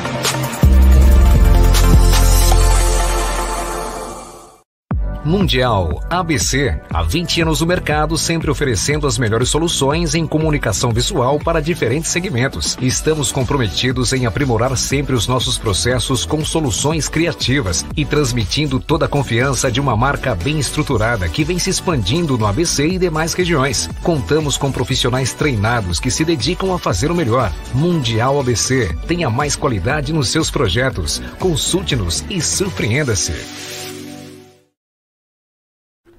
Olá pessoal, estamos aqui de volta. Então, Léo, a pergunta é: essa sua campanha é, de quatro de assinatura para trazer de volta o custeio para o Hospital Nardini, como tem sido? É, eu quero que você conte um pouco mais e como a galera pode ajudar.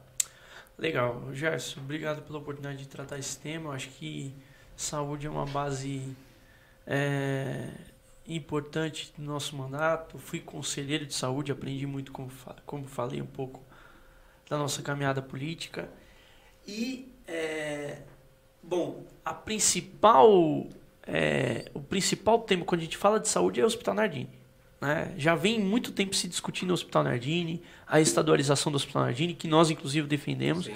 Mas a gente tem que entender aquilo que é palpável, aquilo que está próximo, aquilo que é possível para se debater, né? É claro que a gente sonha na estadualização do hospital Nardini, né? Por que não? Mas o que hoje está palpável, o que hoje é possível? Primeiro, nós precisamos voltar com o convênio que existia antigamente. Né? existia um convênio de um milhão de reais mês para o Hospital Nardini. Né? A receita do Hospital Nardini é 9 milhões mês, então equivale a um nove avos da receita do hospital. Esse é um ponto né, importante. Então, por que, que a primeira questão que as pessoas perguntam, Jean, por que parou né, esse recurso estadual? É, essa é uma boa pergunta. Por que, por que parou? parou? É, foi culpa do governo do estado? Ah, o Dória cortou? O que, que aconteceu? Né? Então, o, o, o convênio foi interrompido porque houve falta de prestação de contas adequada da gestão municipal. Então, para que mantenha-se o um convênio, é necessário que siga os padrões, para que siga né, algo importante que é a prestação de contas. A prestação de contas vai apontar onde está sendo gasto, por que está sendo gasto. E, enfim, é, isso é importante a gente colocar aqui. Então, faz três anos aproximadamente que o Hospital Nardim não recebe verba do governo estadual por conta da prestação de contas.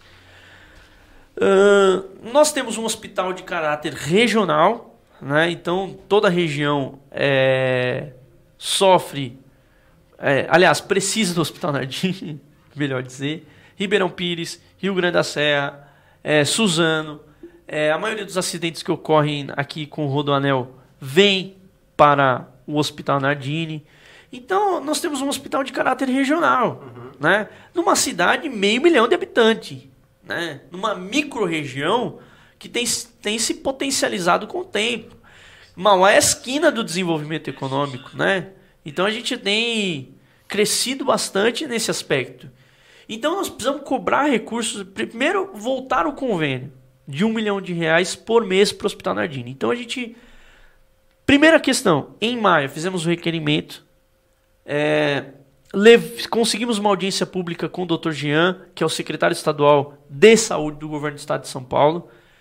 Fomos entregamos também para o vice-governador Rodrigo Garcia, né, que tem sido o articulador número um do governo, né, o vice-governador. E entregamos também para o Marcos Vignoli essa demanda da cidade. Fora isso, pessoal, a gente está mobilizando as pessoas. A gente está fazendo a função de vereador, que é ir até os lugares, falar e debater o tema para as pessoas, para as pessoas entenderem como são custeados os, os recursos para a área da saúde do município, do estado, né, o que vem, o que não vem, como que é estruturado o governo, o Hospital Nardini, e ao mesmo tempo pedindo ajuda para as pessoas. Né? Eu tenho me debruçado muito nesse tema, Gerson, de falar assim para as pessoas: olha, eu vim pedir o voto tá. ano passado. Agora estou vindo pedir o seu apoio para o meu mandato.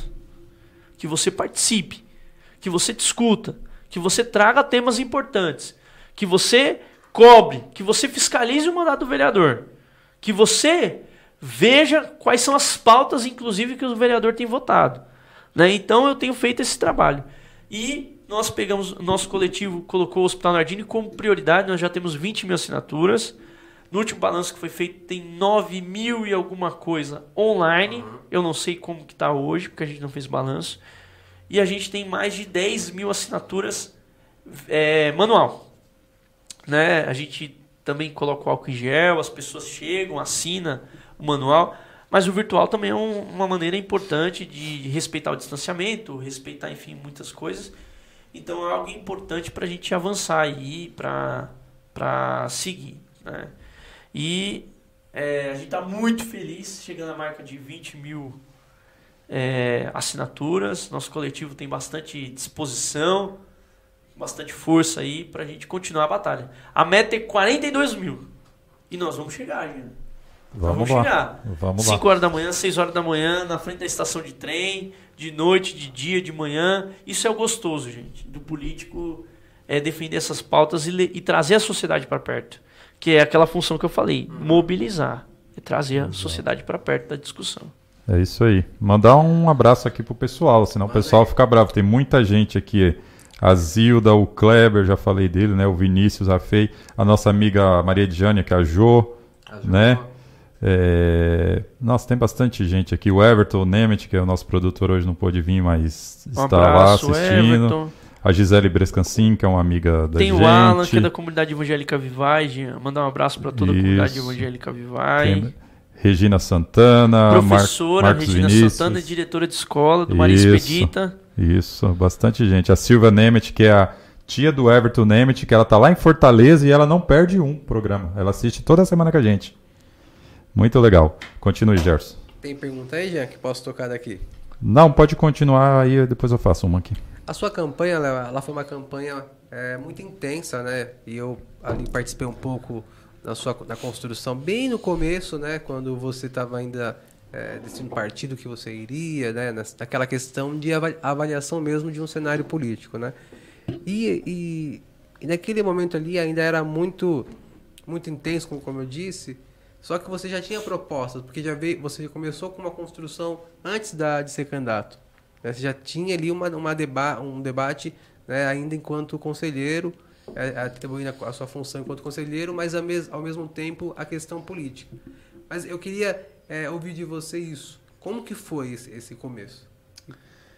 Teve ah. aquele empurrão assim da, da sua avó? Vai, sabe? Vai, menino.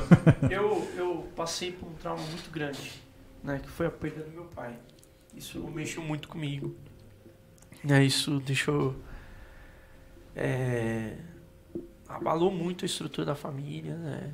Meu pai era meu principal incentivador, estava sempre ao meu lado, sempre é, me incentivando, é, me apoiando, participando.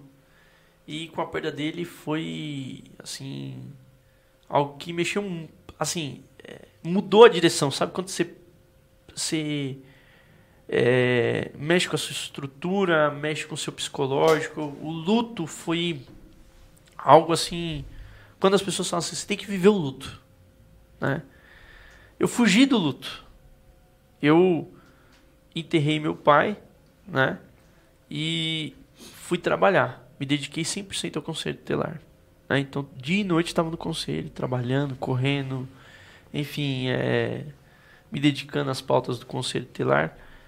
E passou a campanha que nós elegemos a Cida Ferreira, que Sim. foi a minha sucessora para o Conselho, passou o período da campanha, é, veio o luto, né? assim que eu saí do Conselho. Então foi um momento muito difícil. Né? E entender assim realmente o que você quer fazer da sua vida. Qual o seu chamado? Qual a sua caminhada? O que você quer. Então acho que esse empurrão surgiu. Né, eu tenho. Eu, eu sou uma pessoa de muita fé, pedi muita direção para Deus, porque primeira candidatura, jovem. Né, então, por ser primeira candidatura, já é difícil. Segundo aspecto, por ser jovem, é outro fator. Né, é. Tem muita gente que fala, ah, jovem, inexperiente, ah, não vai entrar para. Né, não vai fazer nada. Não né? vai fazer nada, enfim. É. Terceiro, não tinha padrinho político. Isso era um, uma pauta, né? A maioria também de alguns jovens que tinham, tinham padrinhos políticos, que é, pais na política, né? Então tinha muitos filhos de ex-vereadores, muitos é, filhos de empresários, né? Então tinha esse fator também, né? E segundo a questão econômica. A gente precisa ser muito sincero com as pessoas que estão nos ouvindo e falar que isso é um fator é, importante, né? É, de modelos eleitorais e, e pelo perfil também da nossa cidade, né? O perfil da classe política que discute política como se fosse dinheiro. É. Então a gente estava enfrentando esse tema. Tudo isso né? contra, né? Tudo isso estava contra. Tudo isso contra, Jean. Então, Deus confirmou muito isso no meu coração. Né? A gente conversou muito em coletivo. coletivo Inovar debateu, discutiu, é, trouxe temas importantes para discutir e a gente foi formando um plano de ideias, um plano de ações para defender durante a campanha. Primeiro, planos palpáveis que são funções do vereador. Né? A gente vê em muitas é, campanhas eleitorais vereadores prometendo coisas assim inatingíveis, né? coisas que estão muito além é, da função vereador. Isso é, isso é muito ruim. Né? Primeiro que você vai prometer algo que você não consegue, consegue cumprir. Esse é um ponto. E a discussão foi uma coisa muito boa. Depois que nós decidimos que o coletivo ia ter uma candidatura, foi muito leve, foi muito bom. Nós discutimos, nós debatemos, nós fizemos reuniões na, na casa da minha avó, na casa da Cida Ferreira, na casa do Abençoado, na casa do seu Mauro, Sim. na casa da Regina. E era itinerante. Para cada bairro que a gente ia, para cada lugar que a gente ia, a gente debatia um tema diferente, Jean local e ao mesmo tempo da cidade. Então a gente foi construindo nossa candidatura dessa forma. Foi muito gostoso, foi chegando muita gente boa, né? Muita gente com boas ideias, muita gente com é, com com experiência, ao mesmo tempo pessoas com vontade, que eu acho que tem que ser um equilíbrio entre as coisas, né? Eu acho que a experiência e a vontade e a juventude tem que ser equilibrada, né? Então eu eu vi muito isso e isso foi muito legal, foi muito bom. Foi muito leve a construção da nossa candidatura a vereador.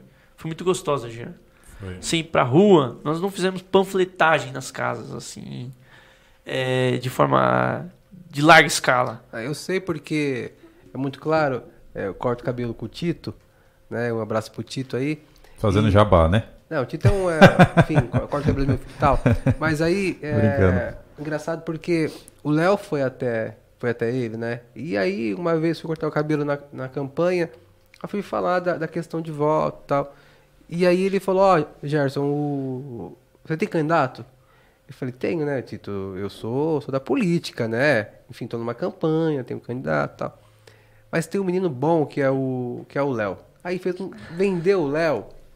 Eu quase mudei, mudei meu voto ali, né? né? quase. Quase mudei meu voto ali, né? Porque o, o, a questão é você levar o projeto, né? Então você imagina, o que, que o Léo é. fez ali no, com o Tito foi vender um projeto político, de fato, para a cidade. É isso aí. Né, de mudança. E ele, imagina para quantas pessoas ele, ele transitou a mesma, a mesma fala que foi para mim, é. que foi comigo.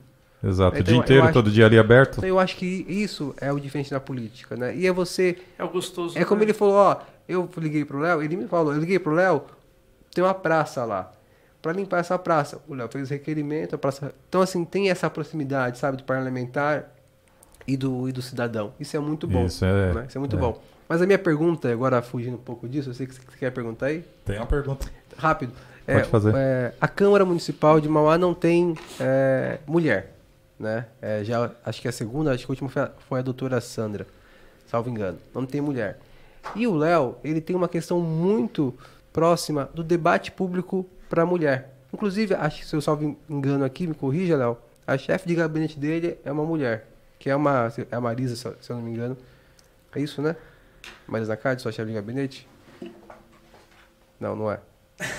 Bom, enfim, tem, tem os quadros ali políticos no, no, do Léo e ele defende muito essa pauta, né? Da importância da mulher, da participação da mulher na política, né? E eu queria que você falasse um pouco disso. Já que não tem mulher, né? Como que você é um homem, até que não é seu lugar de fala, como que você faz parte, como você faz para ajudar essa, esse movimento? Perfeito. Acho que é um tema que tem que ser encarado, tem que ser enfrentado e, e que é nossa missão abrir caminhos para que novas, novos quadros, para que as mulheres assumam esses, esses, esses, é, esses quadros né, na política. Eu tenho 90%, nós, 90% do nosso coletivo são mulheres. Né? E então nós temos uma atuação muito incisiva sobre a questão de políticas públicas em defesa das mulheres. A primeira pauta, o primeiro projeto aprovado nosso foi em relação contra a violência é, contra a violência de mulheres, né? Ou seja, autores que cometeram algum crime é, contra a Lei Maria da Penha ou que cometeram algum crime contra a mulher durante o período da pena não podem fazer parte da administração pública direta e indireta. Porque nós encaramos que isso tem que ser levado a sério, né? Nós estamos vivendo um momento de pandemia que 45% aproximadamente é, de, de denúncias contra a mulher, de denúncias de violência contra a mulher, tem aumentado muito, né? Então é, é importante que o parlamento discuta essa questão, né? que enfrente essa questão. Enfrente ouvindo mulheres. Né? Como o Gerson colocou aqui, só a mulher sabe, só a mulher conhece né? e vive é, todos esses pontos que a gente colocou. Né? A nossa sociedade é uma sociedade machista. É, e a política é um ambiente também muito é, complexo. Né? Eu vi minha avó é, muitas vezes né, indo para as campanhas eleitorais, assumindo debates, indo para os comícios, indo para as reuniões de mulheres, indo para uma série de, de, lugares e muitas vezes sendo mal interpretada. Né? Por chegar tarde, de, vindo de reuniões, por, enfim, é, dedicar uma vida à política. Uhum. Né? Então eu, eu vi muito, eu senti muito isso. Né? E eu falava assim: olha, eu, eu olhava muito para minha avó e eu espelho muito nela, que é uma mulher guerreira, né? que tem é, uma força muito grande. Então eu, nós voltamos muito essa questão da política pública para a mulher. Nós fomos até a Secretaria Estadual de Segurança Pública, Jean, para que Mauá tenha uma sala especializada para atendimento de mulher. É, isso, né? é, isso é interessante. Você imagina, a mulher chega fragilizada, sim, sim. É, passou por uma situação de violência, chega lá e tem que ser o um acolhimento adequado, tem que ser uma sala especializada, tem que ser uma equipe especializada para atender essa mulher que está nessa situação de vulnerabilidade.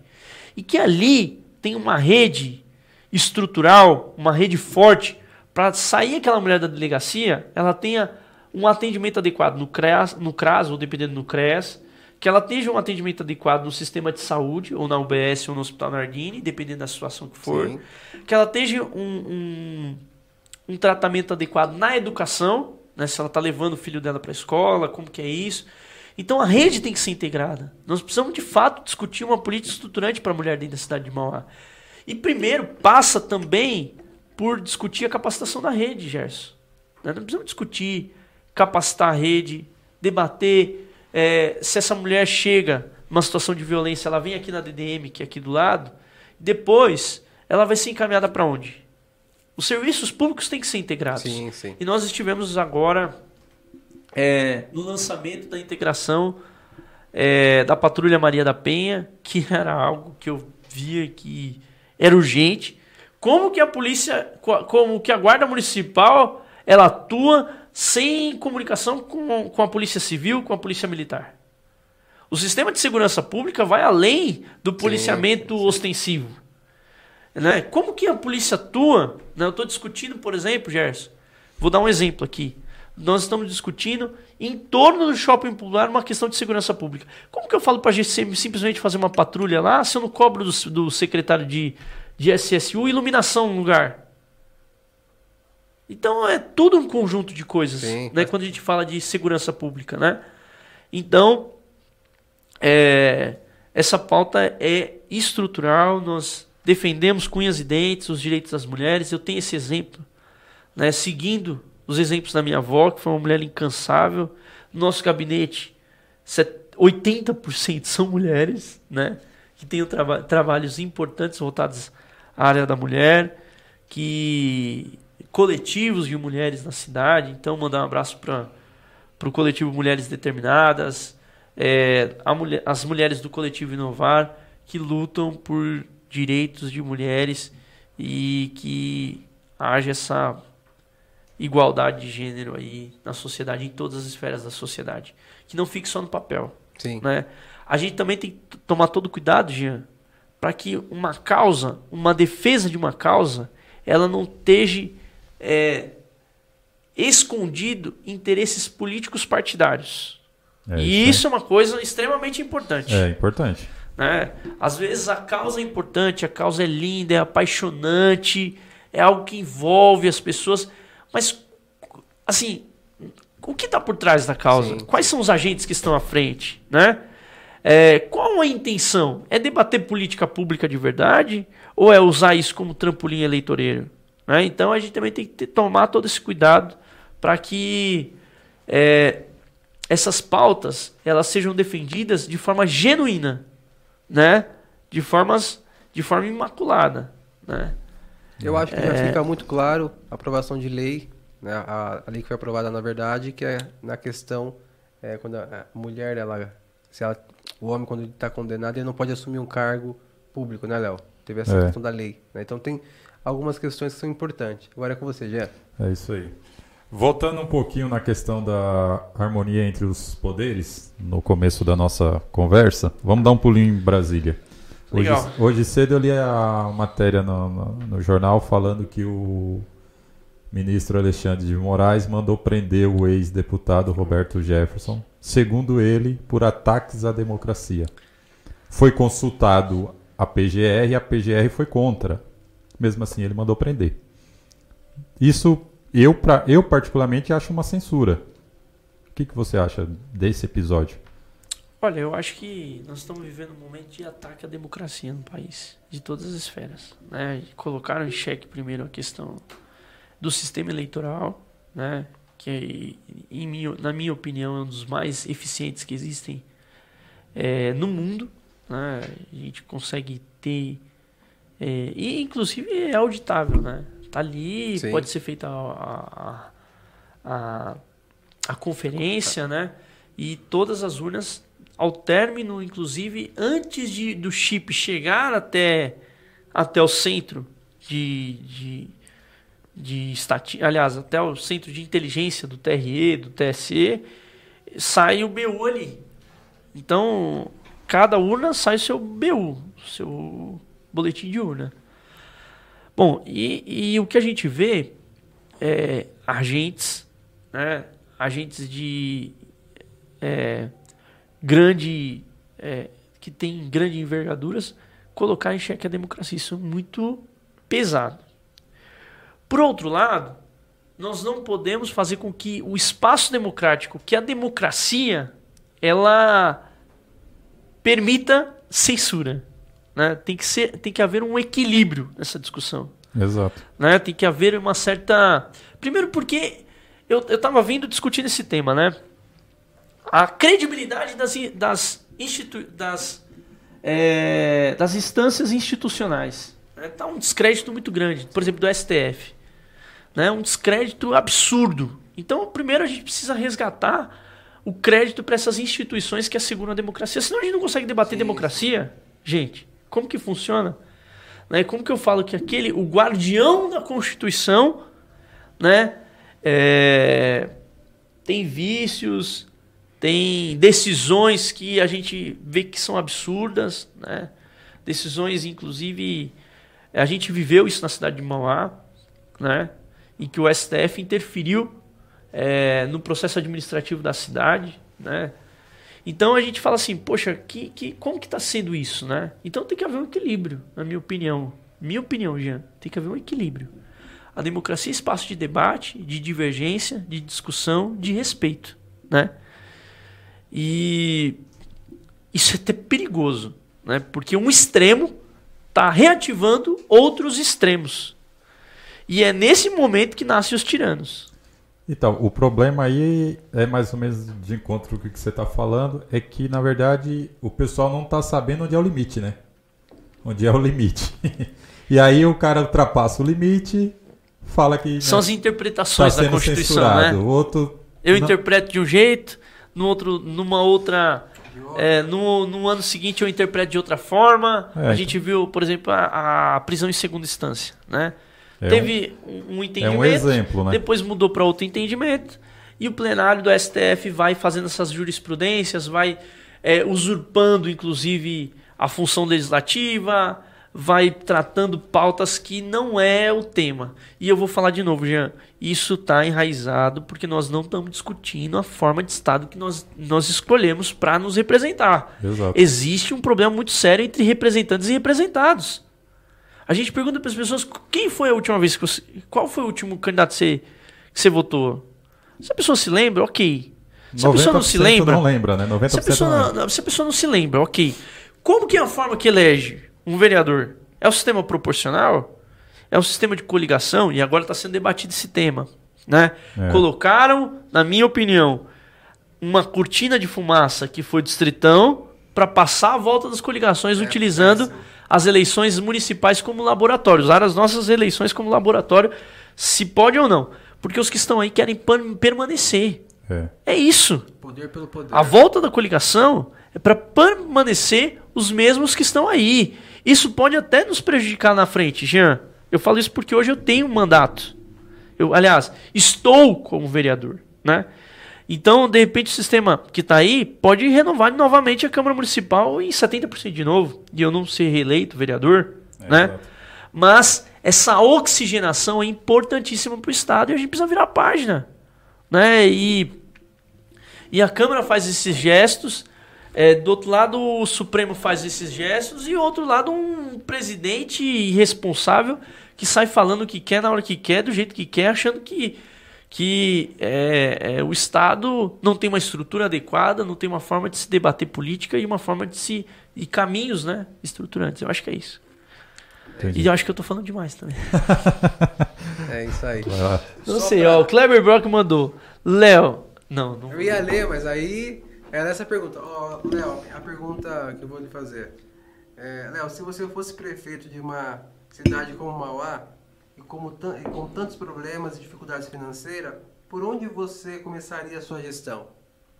Essa é a pergunta minha do Kleber. Boa. E do Boa, Jean aqui. É. é. minha também? No, é, nós ah, três aqui. Então, então foi três Kleber, A principal. Abraço. Um abraço, Kleber, de novo. Viu? Kleber Brock. Cara, é... deixa eu ficar rapidinho, rapidinho, tá? Eu, o dia que ele veio aqui, ele tava nervoso, hein? Tava nervoso o Kleber, hein?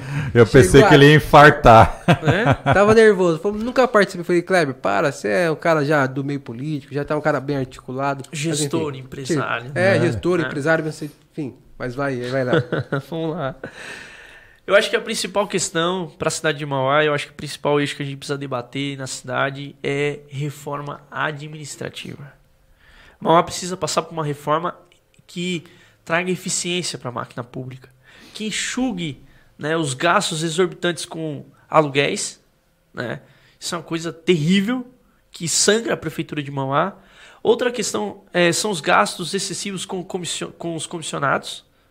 Né? Tem áreas por exemplo, teve, é, teve um tempo em Mauá que tinha dois adjuntos. Era. Dois adjuntos, gente. Isso é um absurdo. Né? Uma cidade que nós. Com os problemas que nós estamos enfrentando na área da saúde, os problemas que nós estamos enfrentando na área da educação e os privilégios de comissionados na administração pública. Colocando dois adjuntos. Só para as pessoas entenderem, adjunto é abaixo do secretário. É como se fosse o subsecretário dois subsecretários, né? É um verdadeiro absurdo isso para a cidade. Outro ponto é dar metas à administração pública. Seja comissionado, seja concursado. A administração pública tem que ter meta. Tem que ter organização. Sim. Tem que colocar a pessoa certa no lugar certo. Não tem que fazer política na cidade de Mauá pensando em partido, em vingança e colocar assim: ah, o Gerson é funcionário de carreira da Prefeitura de Mauá. Ele teve balançando a bandeira pro partido amarelo. E eu sou do partido vermelho, do verde. Eu vou pôr o Gerson só porque ele tá lá na, desempenhando o papel dele na, no transporte. Eu vou levar ele pro cemitério. É. Vou deixar ele lá no cemitério. Ou vou pegar uma pessoa do cemitério e vou pôr em outra região. Né? Só para penalizar aquela pessoa que estava desempenhando uma boa função. E, as pessoas, e ao mesmo tempo também as pessoas que estão desempenhando uma boa função no serviço funerário, que tem que ter um acolhimento digno, que tem que acolher as pessoas, tem que receber as pessoas. Então a, a política tem que ser olhada dessa forma, com respeito, né, com eficiência, sem privilégios na máquina pública, olhando a cidade como um todo, todas as regiões da cidade, é, tirando é, esses cargos exorbitantes, né, esses altos salários. Né, a pessoa, agora, muitas vezes, ser funcionário virou, ser, ser comissionado e ser indicado é sinal de que, né, que não necessariamente precisa desempenhar um papel naquela função. Você tem que ter aptidão. Você tem que passar por um processo administrativo. Né? Vou dar aqui um exemplo do que o prefeito de São Bernardo do Campo tem feito né? O Orlando tem, para você ser indicado numa certa área, você passa por seis processos seletivos. Né? E eu acho que é o correto, gente. Porque é dinheiro público que tem que ser gerido de forma responsável. Né? As pessoas precisam entender que a cidade de Mauá, e nós temos um orçamento de quase um bi. Quase um bi. Quase um bilhão. Né? É, eu falei que a folha de pagamento está chegando em 48% do nosso orçamento. Né? O Cara, Tribunal de Contas fala 51% que é o limite. Então, como que a gente tem gerido isso? De que forma que tem? Então, a primeira coisa que eu iria mudar é uma reforma administrativa. Eu já vou deixar claro aqui: o prefeito prometeu uma reforma administrativa e eu vou cobrar para que essa reforma administrativa seja, é, traga eficiência para a administração pública traga, enxugue a máquina, corte aquilo que for necessário e ao mesmo tempo é, possa investir em áreas importantes para a cidade, que o Estado precisa estar voltado. Então, o primeiro ato que teria é enxugar e passar um pente fino na administração pública. Chamar, organizar, e isso, é, com todo respeito, o Kleber tem muita experiência, né? Gestor do shopping municipal, gestor de várias empresas, né? Então eu vejo nele também alguém que olhe a administração pública. Claro que são coisas diferentes. A, a iniciativa privada é uma coisa, a iniciativa pública é outra coisa. Sim. Né? Eu sou totalmente contra Jean, aquele político que fala assim: ah, eu administro a minha empresa de um jeito e acho que a prefeitura tem que ser do mesmo jeito. Não é. Não é, nunca. Né? Não, E não vai ser. Né? Então o Kleber tem muito esse. O Kleber tem esse olhar de gestor. E eu acho que isso é muito importante para a gente avançar. E, então o que, que nós faríamos? Uma política estrutural. Uma política que enxugasse a máquina, que tirasse os privilégios e que tirasse os aluguéis, né? É, depois a gente descobre que o aluguel A já foi é, já foi comitê político do político do político B. O aluguel C já foi comitê político do candidato X, Y, Z. Tem que parar com isso. A população tem que ver. Né? Às vezes é um local que custa 10, que está sendo alugado por 20. É. E pra, como que essa coisa está caminhando? Né? E a Câmara tem que estar atenta a essas coisas. Tem que pontuar, tem que brigar, tem que fiscalizar. Se for o caso, levar para o Ministério Público. Muito bom. É isso aí. Vou fazer uma última pergunta do nosso Já? amigo também. É a última pergunta, porque já estamos com uma hora e 36 minutos. Do nosso amigo Robson Santos. Ele fala aqui: Mauá entrou no calque e ficou com o nome sujo. Verdade. Isso impede de receber os recursos, tanto estaduais quanto os federais. Você sabe qual foi o motivo e o que está sendo feito para resolver esse problema? Se você está sabendo de alguma coisa. Em relação à dívida municipal. Isso, que entrou Tá. no calque, né? Perfeito. Eu foi tema de um debate que nós fizemos, inclusive com, com uma outra numa outra entrevista que eu dei, né? É, nós temos uma dívida histórica é, do Rio Corumbé, do tamanho da ATI, né? É uma dívida que absurda, é algo que em outros lugares, em outras cidades, a gente, se a gente parar para analisar, é algo impensável, né? E essa dívida ela veio se arrastando, né?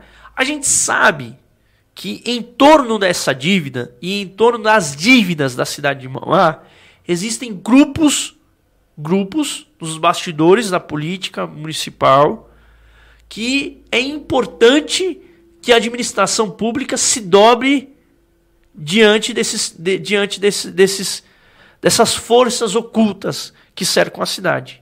É importante que Mauá joelho para certas, para certos, para certas forças da cidade, né?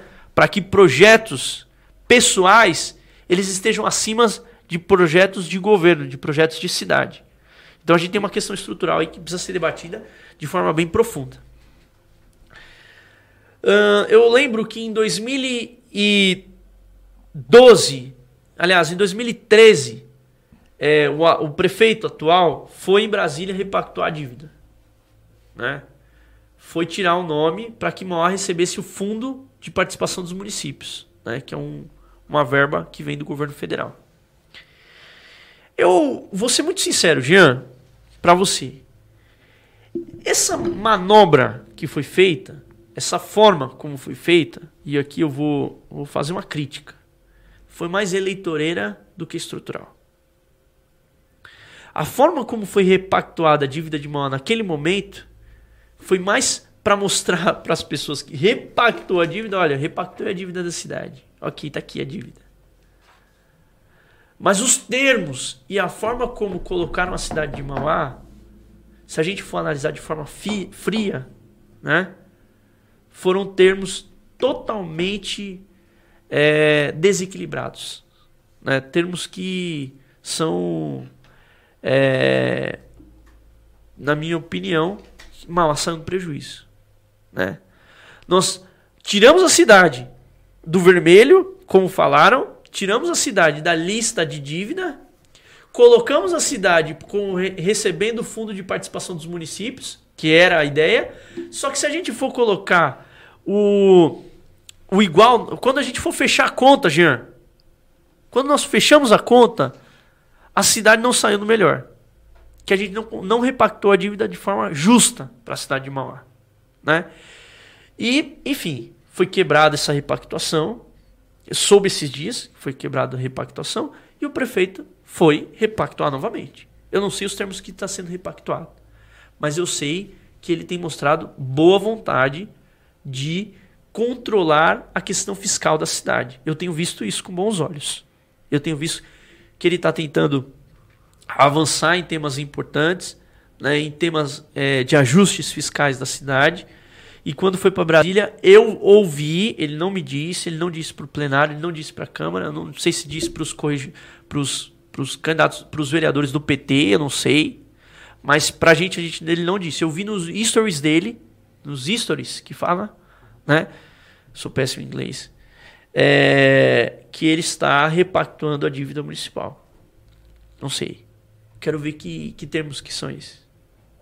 Quero acompanhar, Jean, de perto, para ver que se essa repactuação vai ser importante para a cidade ou não. Se isso vai ser bom para a cidade ou não. Como eu falei, é, nós precisamos discutir a cidade de forma profunda. E nós estamos para discutir de forma profunda, doa quem doer.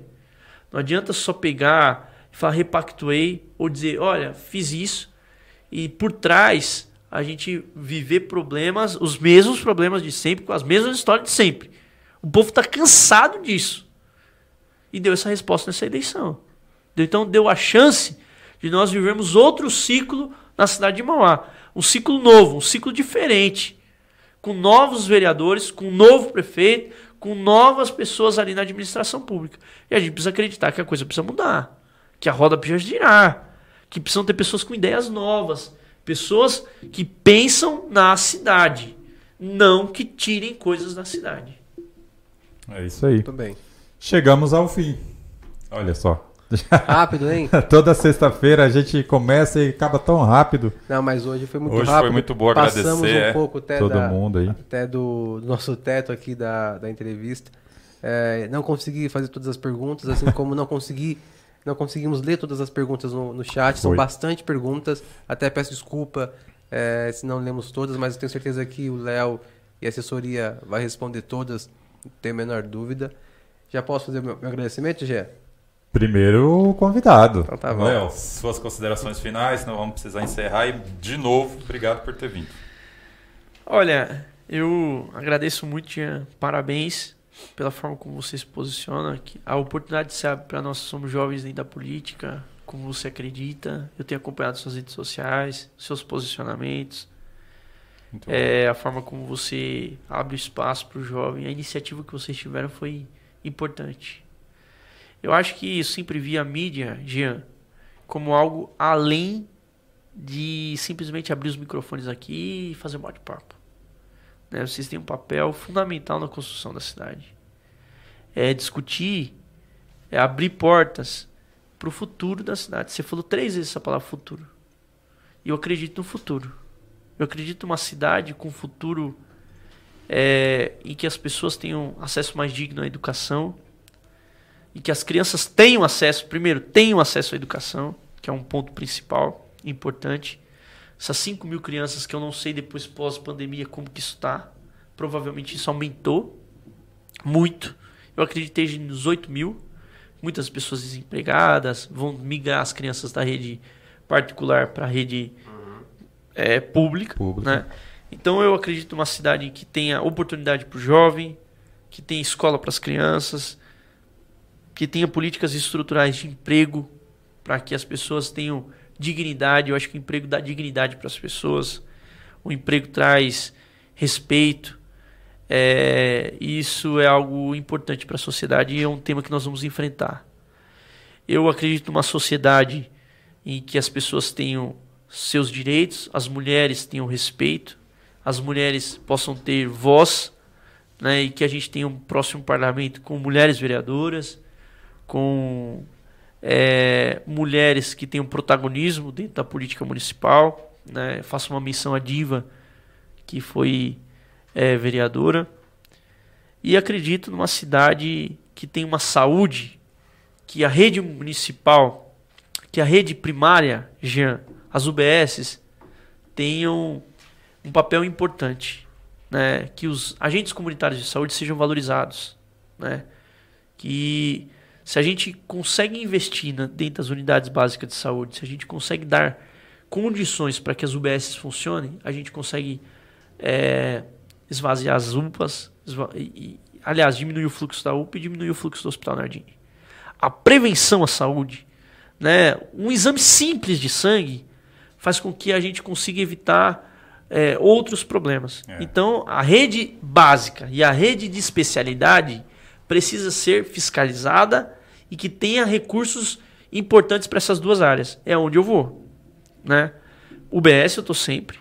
E o SEMA, que é o Centro de Especialidades Médicas, o AME da cidade, eu estou sempre lá. Uhum.